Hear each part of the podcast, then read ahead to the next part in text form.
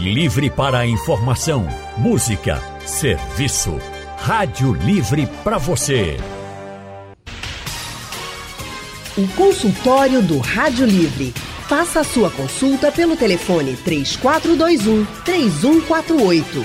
Na internet www.radiojornal.com.br. O consultório do Rádio Livre hoje vai tratar de um problema social muito grave: a fome. No nosso país, mais de 33 milhões de brasileiros não têm o que comer em todas as refeições.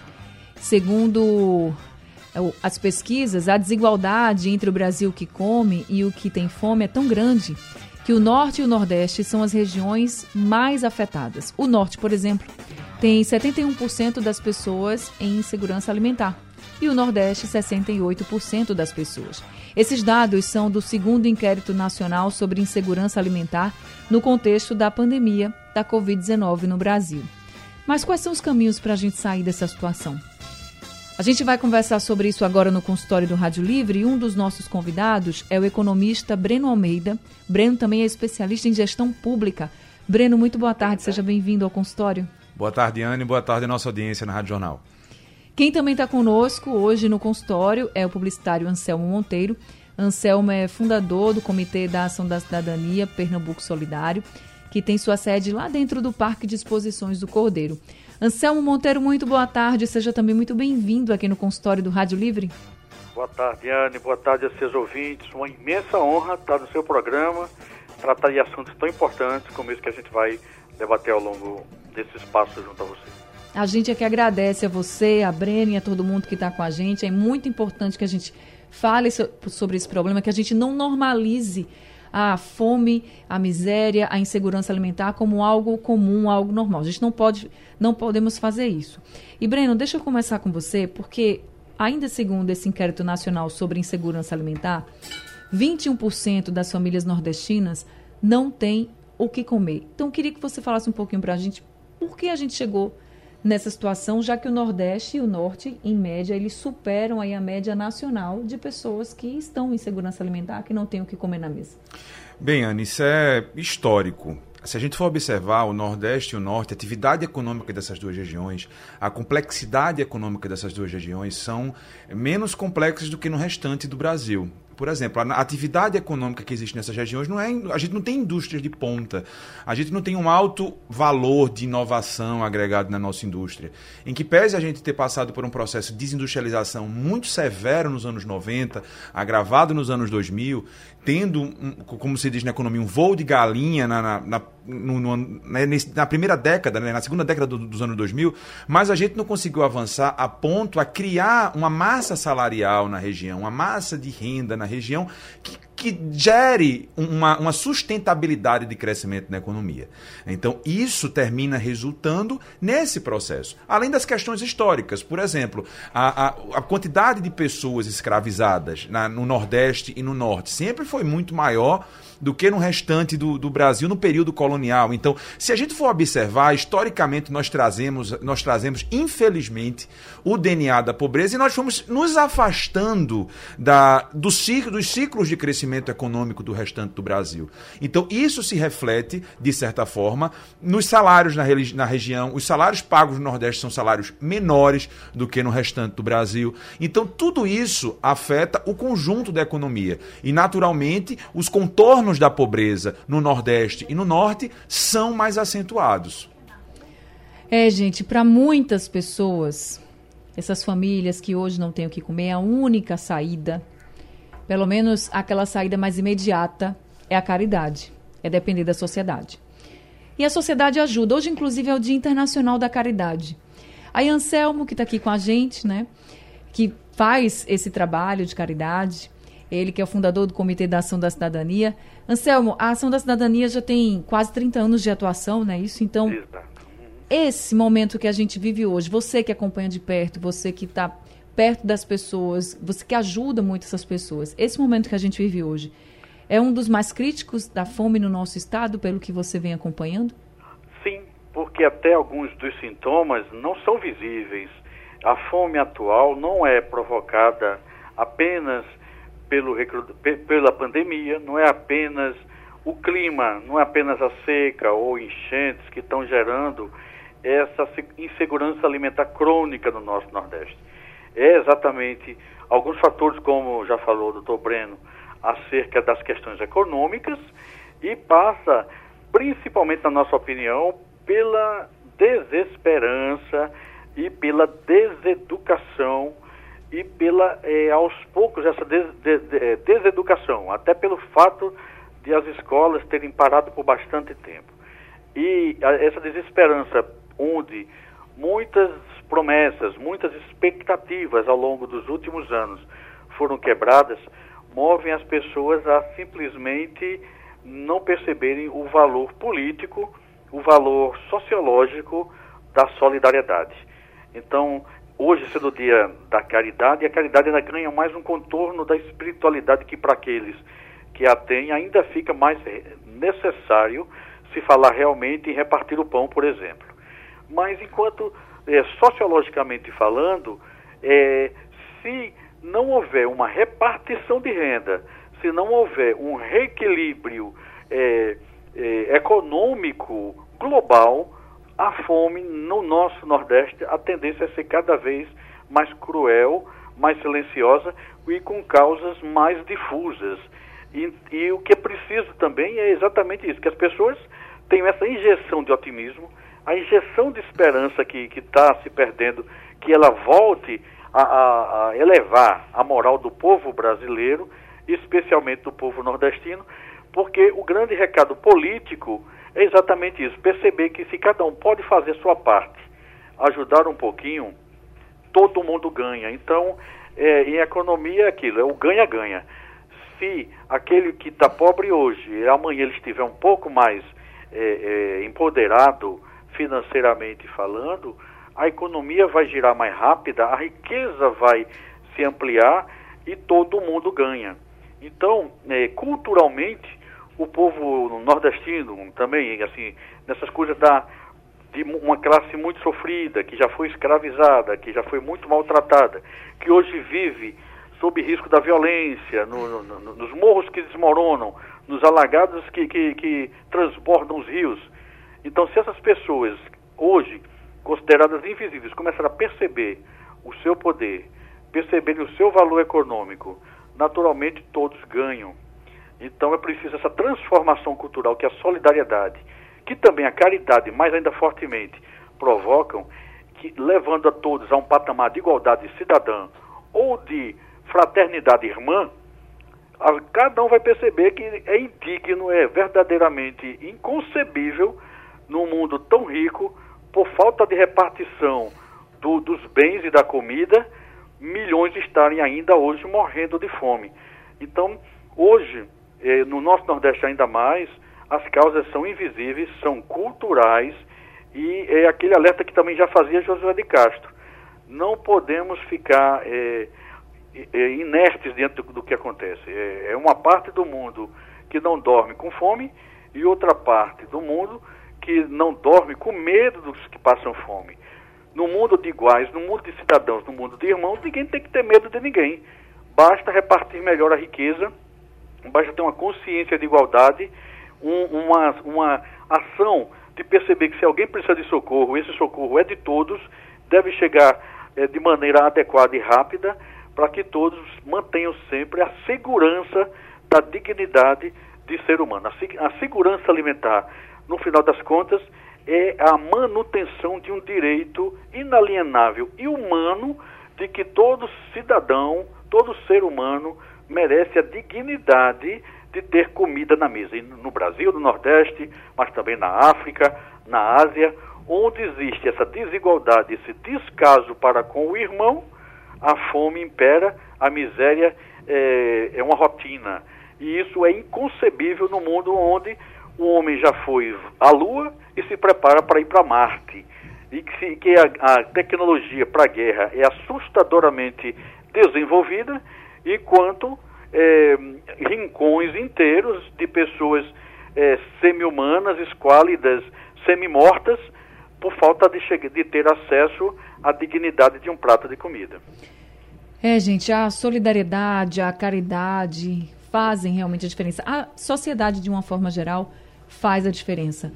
Mas, Breno, a gente não pode aceitar que só a sociedade se preocupe. Né? Eu acho que isso tem que ser um compromisso de quem está nas gestões públicas. Você especialista em gestão pública, pode falar melhor, porque a gente sabe que a sociedade faz a diferença, mas a gente precisa que os gestores também chamem para si a responsabilidade e não fique só jogando a culpa, por exemplo, na pandemia e em outros problemas econômicos, que a gente sabe que isso tudo é real. Não estou dizendo aqui que a pandemia não não contribuiu para isso. É real, a pandemia atrapalhou, claro, a gente tem, mas a gente sempre vai ter problemas, só que a gente precisa saber resolver. E quem está na gestão pública tem que saber os caminhos, né? Essencialmente. É, eu, escutando a fala de Anselmo, lembrei da música de Luiz Gonzaga, Voz da Seca, que ele começa, né?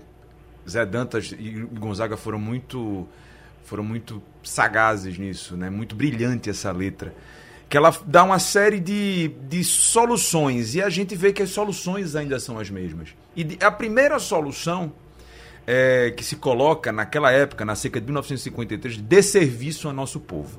Isso diz muita coisa.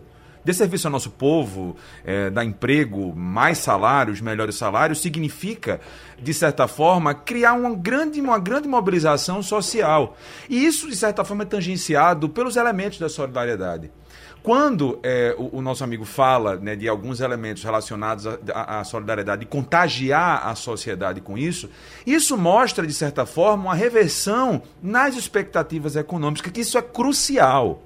Hoje, Anne, a gente vê um agravamento profundo de uma crise de confiança generalizada da sociedade. Por mais que a gestão pública, aliás, por mais que os gestores, por mais que os governos façam um esforço muito grande para vender soluções, o dado concreto é que não há confiança. Isso é crucial na construção de qualquer relacionamento. Então, o relacionamento da sociedade, dos agentes econômicos, para o, o, grande objeto né, da, da economia, que é a alocação de recursos, isso está completamente fragilizado. E eu quero, é, de certa forma, detalhar isso da forma mais simples. Hoje, nesse ambiente econômico frágil, agravado pela condução na pandemia, agravado por uma condução econômica anterior à pandemia, que não estava resultando num crescimento econômico sustentável, que não estava inspirando confiança para todos os agentes da economia, esses mesmos agentes continuam não confiando. A pandemia foi um evento que atingiu a todos nós, é evidente. Mas até as respostas emergenciais vieram atrasadas. A gente passou a parte mais dura da pandemia conversando aqui na Rádio Jornal isso. sobre isso. Quando é que vai sair o auxílio? Quando é que não vai? Foi aprovado em Brasília? Quando é que vai sair? Quando esse dinheiro vai chegar na ponta? A gente conversou bastante sobre isso. Enquanto a gente conversava sobre isso, o mundo de angústia ia, ia, ia se, se agravando.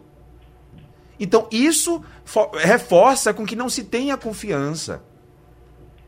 E aí esse trabalho tem que ser um trabalho de toda a sociedade. Não é apenas o governo que tem que fazer isso. O governo que vai sair das urnas em outubro, seja os estaduais, seja o, seja, seja o governo federal, é um governo que vai precisar contar muito. E não é apenas com a, com a solidariedade, é com a atuação cidadã, porque o problema que a gente vivencia hoje, a bem da verdade, quem está ouvindo a gente, é um problema civilizatório.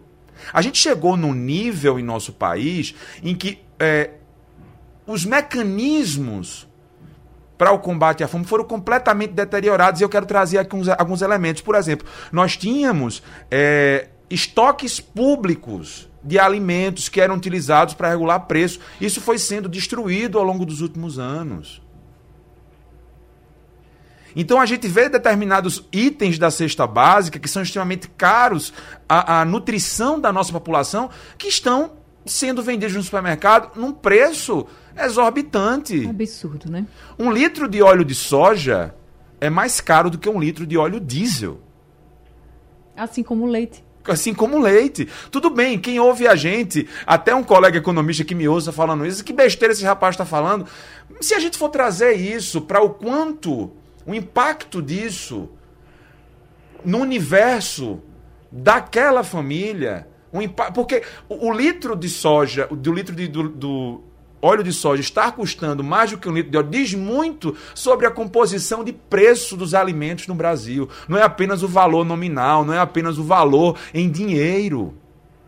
quanto se tributa um litro de óleo, quanto se tributa um litro de leite. Enquanto a soja que é exportada, do produtor da soja que faz o óleo, não, não, não é tributada. Porque existe isenção, de, de, de isenção na exportação de bens agrícolas para exportação, que dá esse, esse, esse, esse boom das safras. A gente precisa meditar sobre isso. Reformar o sistema de tributos no Brasil é crucial para a gente garantir para as próximas gerações uma perspectiva de futuro. Porque o que a gente vê hoje é todos os, todos os mecanismos que poderiam superar essa situação, eles estão é, fragilizados, eles estão contaminados com o que a gente está vivendo hoje. Imaginem vocês. A gente vê as discussões de orçamento. E a gente vê grandes recursos hoje sendo destinados, sem muita transparência, para determinada finalidade eminentemente política, quando a gente vê o país atravessando uma das maiores crises sociais da sua história. Isso é anticivilizatório. Isso contraria qualquer princípio civilizatório. Nós estamos, a gente está falando da guerra da Ucrânia, a gente está enfrentando uma guerra, não somente uma guerra contra o vírus, que ainda não acabou, tem gente morrendo de Covid todo dia. Mas a gente está tratando de dados, por exemplo, eu conversava com você antes do programa com, com, começar. Cinco municípios da região metropolitana do Recife, Araçoiaba, Ipojuca, Abreu e Lima, Itamaracá e São Lourenço da Mata, mais de 60% da população vive com menos de 600 reais.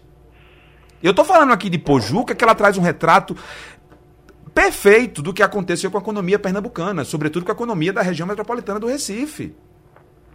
A construção civil, ela era um dos maiores empregadores da região metropolitana. Quem está ouvindo, a gente em casa, conhece alguém que tinha emprego na, na, na, construção civil, ou teve emprego na construção civil, perdeu o emprego na construção civil e ainda não voltou. Era inclusive a profissão do futuro. A né? profissão do futuro. A engenharia ela é crucial para o avanço da economia. Se a gente for observar os últimos dados aí dos, de engenheiros que estão, que estão sem emprego, acho que o Brasil nunca, for, nunca formou tanto engenheiro num período e hoje tem tanto engenheiro sem emprego. Esse é o retrato. A economia que está crescendo hoje, os dados que estão crescendo hoje é o setor de serviços. Que as pessoas estão indo trabalhar no setor de serviços depois de ter trabalhado na indústria para ter salário.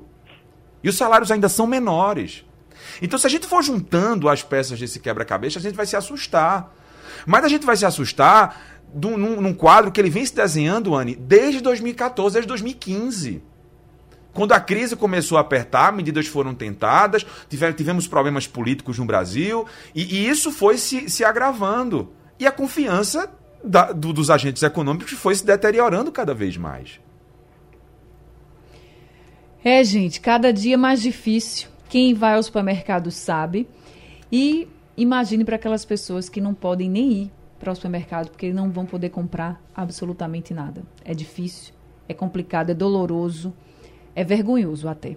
Aqui em Pernambuco, segundo a Fundação Getúlio Vargas, mais de 1 milhão e 600 mil pessoas vivem em situação de pobreza com apenas 497 reais. Isso, gente, não dá para pagar nem a cesta básica do Recife, que já custa cerca de 700 reais. E é claro que essas pessoas vivem em insegurança alimentar.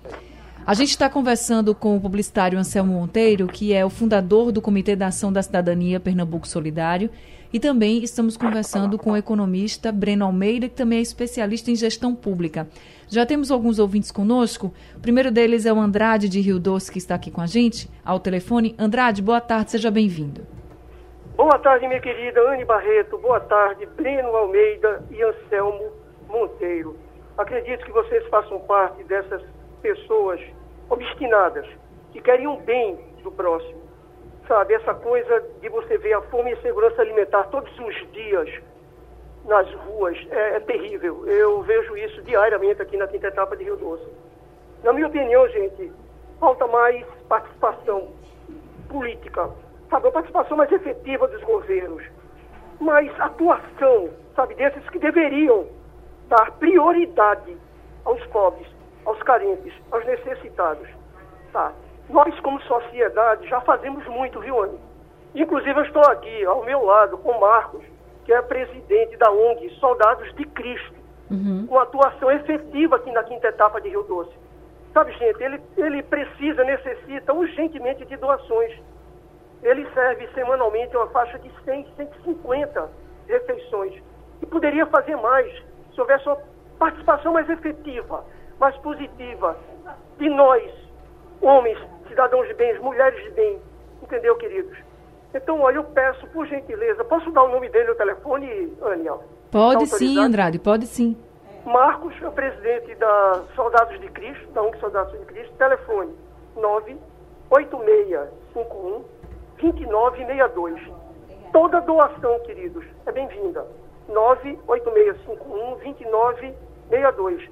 E acredito que a situação da fome seria pior se não houvesse esses seres, esses anjos obstinados, sabe, que fazem de tudo para tentar mitigar a fome e a necessidade do povo, da população. Obrigado por deixar que eu interfira dessa forma, Anne. Sabe, para mostrar que é possível, sim, com vontade, com obstinação, sabe, mitigar a fome e dar outros caminhos para essas pessoas que parece que são invisíveis aos olhos do poder. Obrigado, queridos. Muito obrigada, Andrade. Tenho certeza que se não fosse a solidariedade, o empenho das pessoas, da sociedade, a gente estaria vivendo uma situação ainda muito pior, principalmente a quem, quem não tem realmente a quem recorrer e depende apenas da caridade, porque não tem emprego, porque não tem oportunidade, porque não tem um salário para poder levar o pão de cada dia para casa. E aí, Anselmo, pegando aí como gancho o que o Andrade falou, uhum. deixa eu perguntar uma coisa para você. Tá a comida está muito cara, os alimentos estão muito caros. A gente vê isso toda semana, todo mês, a cada quinzena. Quem vai ao supermercado, quem vai à feira, está tudo muito caro, a inflação está alta. E cada vez mais, mais pessoas precisam. Mas eu queria saber de você. Se cada vez mais, mais pessoas se solidarizam a ajudar, ou você também vê uma redução no número de pessoas que estão ajudando, porque também já estão sem condições até de ajudar. Como é que está essa situação hoje, essa realidade para a gente? Conta para a gente. Pois é, exatamente isso. Assim, tá? À medida que aumenta a, o, o, grau, o número, o índice de, de, de miséria, também diminui a quantidade de doações da sociedade. Então, porque naturalmente vem do mesmo, vem do mesmo caldeirão a riqueza do Brasil. E, e, a grande riqueza do nosso Brasil é nosso povo. E o nosso povo é profundo, é extremamente solidário. Mas muitas pessoas que ao longo do tempo nos, nos contribuíram para o nosso trabalho, fizeram doações, elas hoje relatam isso, a dificuldade da própria sobrevivência. E no momento em que a pessoa tem que escolher entre ajudar outros e ajudar a própria família, é importante que ela eh, garanta o pão na sua mesa. E essa situação, infelizmente, é sem precedentes. Eu nunca vi na, nos 30 anos da ação um momento em que muita gente que doava hoje precisa. É uma realidade, sim. Porém, e por outro lado, quero dizer o seguinte, assim, parabéns para o Andrade e, e todos os, os soldadinhos aí e todos os voluntários desse Brasil, desse mundo afora, porque a diferença, como bem traçou também o panorama do cenário político, econômico e as decisões infelizmente equivocadas, de gestores ao longo dos últimos 10, 15 anos no nosso Brasil, parabéns para o nosso cidadão. O cidadão está apontando o tempo inteiro as soluções para os crônicos problemas de miséria e fome do Brasil. Solidariedade em primeiro lugar, consciência cidadã, educação, mudança que precisa ser urgente na cultura de segurança alimentar. O Breno falou com toda a propriedade. Como é que pode é, so, farelo de soja para exportação, grão de soja, que não é a base cultural do, do nosso povo, não tem imposto nenhum e, e, e, e, ser consumida fora do Brasil, enquanto os itens da cesta básica, como você acabou de falar, a inflação assusta toda vez que a pessoa vai no balcão do supermercado, numa prateleira do supermercado, pegar um, um pacote de feijão. Então, é uma decisão política, uma decisão econômica é uma, uma inversão de vetores que tem que acontecer, onde a segurança alimentar garanta primeiro a segurança do, do, da comida na mesa do povo brasileiro. Sendo o Brasil rico, próspero, um, o país mais rico do planeta, na minha opinião, não poderia existir tanta miséria. E se isso existe, é porque está se privilegiando grupos e grupos, inclusive fora do Brasil, em detrimento do nosso povo. E o nosso povo bem nutrido, bem educado e, e, e com possibilidade de garantia de renda, sim, a solidariedade é, uma, é parte da nossa cultura. Certamente o Brasil poderia ajudar muito mais o, o mundo inteiro com a garantia alimentar. Então, é por aí começa. Então, é preciso que às vésperas dessa eleição que se aproxima, o discurso gasto, o discurso repetitivo, o, os compromissos vazios, as, as, uma propaganda cara e, e, sem sentido que muitos é, é, pretendentes a cargos públicos fazem, que isso cesse. É importante é que comece pelo simples, comece pelo básico, a garantia de comida na mesa, a garantia de habitação. Quando se fala, por exemplo, que essa crise na construção civil, essa crise se reflete muito porque não se faz mais casa popular. E está aí a tragédia que aconteceu entre maio e junho, onde centenas de irmãos perderam a vida porque, sem opções, moravam em encostas de risco, que na verdade foi só um percentual que foram fatalizadas, mas não se vê, infelizmente, ao longo de décadas, nenhuma política para a erradicação das pessoas do, dos, dos pontos de risco e há muito tempo se esqueceu da questão da habitação popular e do planejamento urbano de toda a região metropolitana e de todo o estado e do Brasil inteiro. Então, são descuidos, entre aspas, de gestores ao longo de décadas que eh, na, foram passando e, e, e, as, e não, nada foi consertado e estamos realmente como o Breno também, em alguns pontos, eu posso até ter entendido errado, mas estamos na beira do abismo econômico e que isso se reverte rapidamente, sim, com a consciência do povo. E parabéns para os soldadinhos de Cristo lá de, de, de, de Rio Doce, parabéns para todos esses essas formiguinhas de luz que se espalham pelo mundo afora, que nesse dia que se celebra a caridade estão sim pensando no próximo e, e, e dividindo o pão e multiplicando esse pão então, é preciso que esse sentimento da sociedade seja o sentimento desses nossos governantes, desses Verdade. nossos legisladores, que estão doidinhos para voltarem ao poder a partir dessas eleições ou chegar ao poder a partir dessas eleições.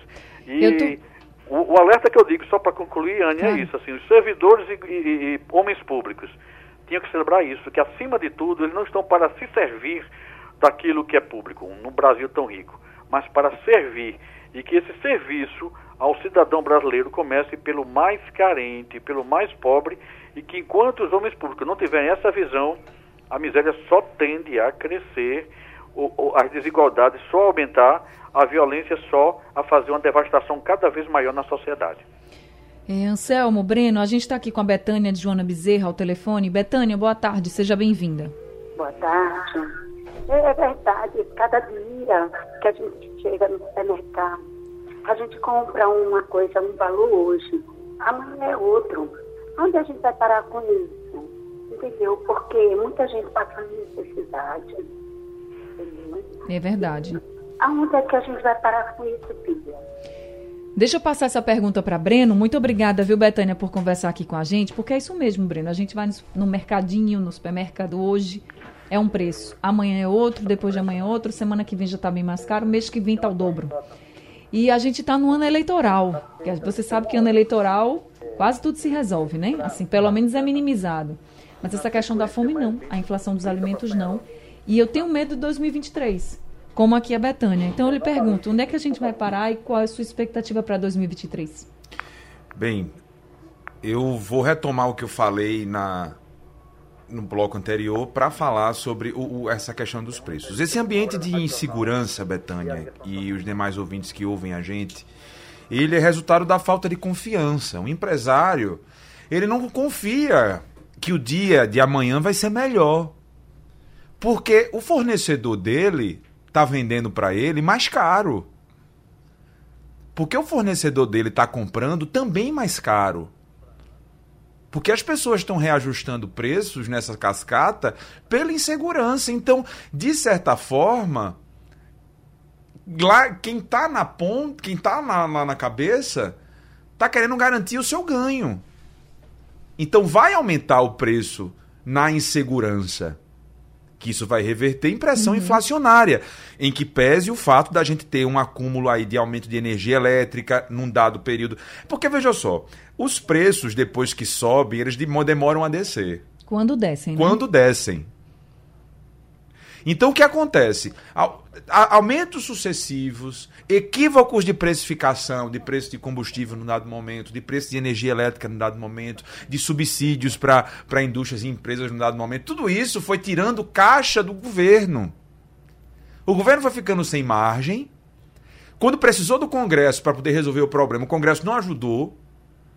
Problemas políticos se sopesaram no Brasil. Um novo governo veio com soluções mágicas que não deram certo. Tentaram trocar o pneu do carro em- com o carro em movimento. Nisso, a economia foi tropeçando. A gente não conseguiu uma retomada segura. Os agentes econômicos não foram é, é, confiando naquela proposta econômica. E aí, no meio do caminho, o mundo travou. A pandemia travou o mundo. As cadeias logísticas pararam. O Brasil, um grande país exportador, deixou de exportar. As indústrias deixaram de produzir. Os empregos foram acabando. E a gente está num processo. E a gente poderia ter retomado mais cedo.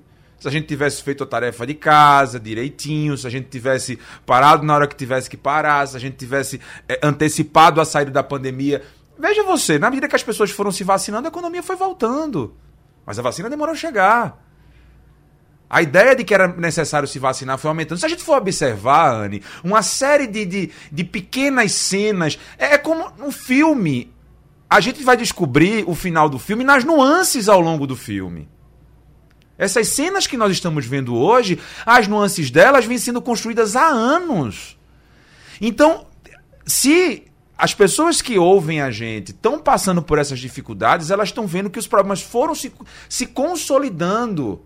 Foi um problema em cima do outro. E a, a perspectiva para 2023, a gente vai precisar de todo mundo, seja qual for o governo. Se o governo atual for reeleito, se for eleito um outro governo, ou se confia para sair dessa, e aí vai ser necessário emitir respostas contundentes para isso, porque a gente não está, por exemplo, no século XVIII, no século XIX, quando se dizia que a população ia crescer mais do que a produção de alimentos. E hoje, a produção de alimentos, o país que mais produz grãos no mundo, vive com esses índices de miséria que a gente está falando aqui. Pois é. Então, isso não é uma coisa que vem do acaso. Isso é um sistema que está dando sinais que está muito mal. E a perspectiva para 2023 é que a gente só vai haver melhora se a gente tiver de forma muito consolidada, de forma muito contundente, uma reversão nas expectativas, um aumento na confiança, e aí sim, governo, sociedade, caridade, quem tiver compromisso com o país, ajudar o país a sair dessa. Porque se a gente delegar, se a gente terceirizar, vai ficar muito difícil. Tá na, já passou da hora do Brasil se unir, né? Isso vale para o povo, vale para os políticos também. Está na hora de. A gente sabe que está em ano eleitoral, está todo mundo nos seus palanques, mas vamos pensar nas, nas pessoas, na população, desarmar esses palanques também. E aí, como você está dizendo, acabou a eleição, acabou. Todo mundo se une, é para o Brasil. Agora, é, falando, a gente está chegando ao fim, eu queria rapidinho que você comentasse. Tem muitos candidatos ao governo do Estado que estão prometendo, assim, por exemplo, para o combate à fome, a gente está vendo aí muita gente, mais de 1 milhão e 600 mil pessoas né, nessa situação de fome, de pobreza, que estão prometendo, por exemplo, restaurantes populares. Você acha que é um dos caminhos? É, Anne, é um dos caminhos, mas veja só, numa infecção muito grande não adianta você dar uma de pirona só, você tem que cuidar dos vários sintomas. Restaurante é importante? É. Mas o que eu acho crucial para que os, os, candidatos e candidatas a governador de Pernambuco tenham um compromisso é melhorar o ambiente de negócios do Estado. Porque o que vai fazer com que Pernambuco saia dessa crise são mais salários e melhores salários. E sem isso, Pernambuco não sai da crise. Sem isso, o Brasil não sai da crise. Ou seja, resumindo, mais emprego também para as pessoas. Mais né? emprego. E com melhores salários. E com melhores salários. Porque não adianta criar novas vagas de emprego com salários menores do que os anteriores. É verdade. Hoje o dinheiro já não tem tanto valor, né? A gente está falando aqui de supermercado. Um dia, você, você mesmo tem uma história, né? Você estava contando aqui pra gente, ainda dá tempo, você pode contar. Aí você foi no supermercado. Eu fui, eu fui num lugar onde eu, eu fui, comprava uma bandeja de ovos por 19 reais. Essa bandeja, duas semanas depois, estava 21 reais. Eu voltei semana passada nesse lugar, eles estavam vendendo a bandeja de 15 ovos por R$11,50. Então, só mais dois dá 23. Então, em quatro semanas, a bandeja de ovo saltou de R$19,00 para R$23,00. Isso, gente, para quem recebe menos, tem um impacto ainda maior. Porque quem recebe dois mil reais, por exemplo, vai pagar o mesmo valor de quem recebe 600 reais. Então, a gente vê o porquê quem está numa situação de maior pobreza sofre ainda mais com esses preços altos, porque todo mundo paga o mesmo valor. Então, é preciso sim que isso seja revisto. Breno, muito obrigada por conversar com a gente, trazer esse panorama, essa reflexão para todo mundo, que eu acho importante a sociedade entrar no debate também, até mesmo para cobrar. Muito obrigada. Obrigado, Anne. Agradeço aí, Anselmo, e a toda a nossa audiência na Rádio Jornal do Comércio. Anselmo, eu também queria agradecer muito sua participação com a gente. Queria que você deixasse o contato, uma forma para que as pessoas que estão nos ouvindo agora e que queiram ajudar possam entrar em contato com a Ação pela Cidadania. Anne, é, nossa sede fica dentro do Parque Expulsão de Corteiro, como você falou no início, uhum. aqui na Caxangá. Todos são bem-vindos, todos são voluntários a corrente de solidariedade não para. Nesse momento estão seguindo algumas doações para Sanharó, também já saíram, enquanto a gente conversava, estou observando o nosso pessoal para Olinda e também para a Vila Tamandaré. Então a, a, o trabalho formiguinha vindo aqui é testemunhar o, o inusitado, aquilo que acontece no dia a dia do nosso trabalho. Quem quiser ajudar pode fazer essas situações aqui no nosso endereço Pode fazer contato pelo nosso telefone, que é o 3226-0063. E o nosso Pix, quem quiser anotar, é o 04 Sim. 095 Sim. 409 mil ao contrário 90. E o Pix é o nosso CNPJ e a solidariedade é isso. Por maiores que sejam os problemas, é o beija-flor que falava Betinho no incêndio em que todos fugiam e o beija-flor pequenino ia lá e soltava uma gotinha d'água e quando questionado respondeu, é, eu não posso apagar o incêndio, mas eu faço a minha parte. Essa filosofia que vai reverter e que no ano eleitoral, a campanha que iniciou a Ação da Cidadania há mais de 30 anos se chamava Ética na Política. Então, que os nossos políticos sejam mais sérios, não tolerem a corrupção, percebam que os seus salários são muito maiores do que a média nacional. Então, nesse caso, eu defenderia sim que gestores e legisladores tivessem a hombridade de redução de salários. Esse caso é merecedor e que seja intolerável corrupção, porque esse sagrado dinheiro termina matando as crianças de fome no nosso sertão, na, na, nas nossas periferias. Verdade. E se a gente souber realmente servir ao próximo e ver o próximo como irmão e quem é, quem é, é homem público reconhecer que está mais para servir do que se completar, transformaremos esse Brasil e a consciência cidadã, como grande fiscal, é esse termômetro diário de que é preciso fazer cada vez mais, porque o brasileiro, o povo brasileiro merece. Segurança é isso, alimentar, vamos pensar em punks, em ter horta comunitária, em garantir, em extinguir a questão do agrotóxico nos alimentos em garantir a comida saudável, sem processamento, a comida da nossa cultura, para que o povo seja cada vez mais saudável, feliz e educado. Comida na mesa para todo mundo, né? Essa pra é a mensagem que a gente deixa aqui para todo mundo. Obrigada, Anselmo. Obrigada também, Breno. Obrigada aos ouvintes. O Rádio Livre de hoje fica por aqui. A produção é de Alexandra Torres, trabalhos técnicos de Edilson Lima, Sandro Garrido e Big Alves e no apoio Valmelo. Sugestão ou comentário sobre o programa que você acaba de ouvir, envie para o nosso WhatsApp 99147 8520.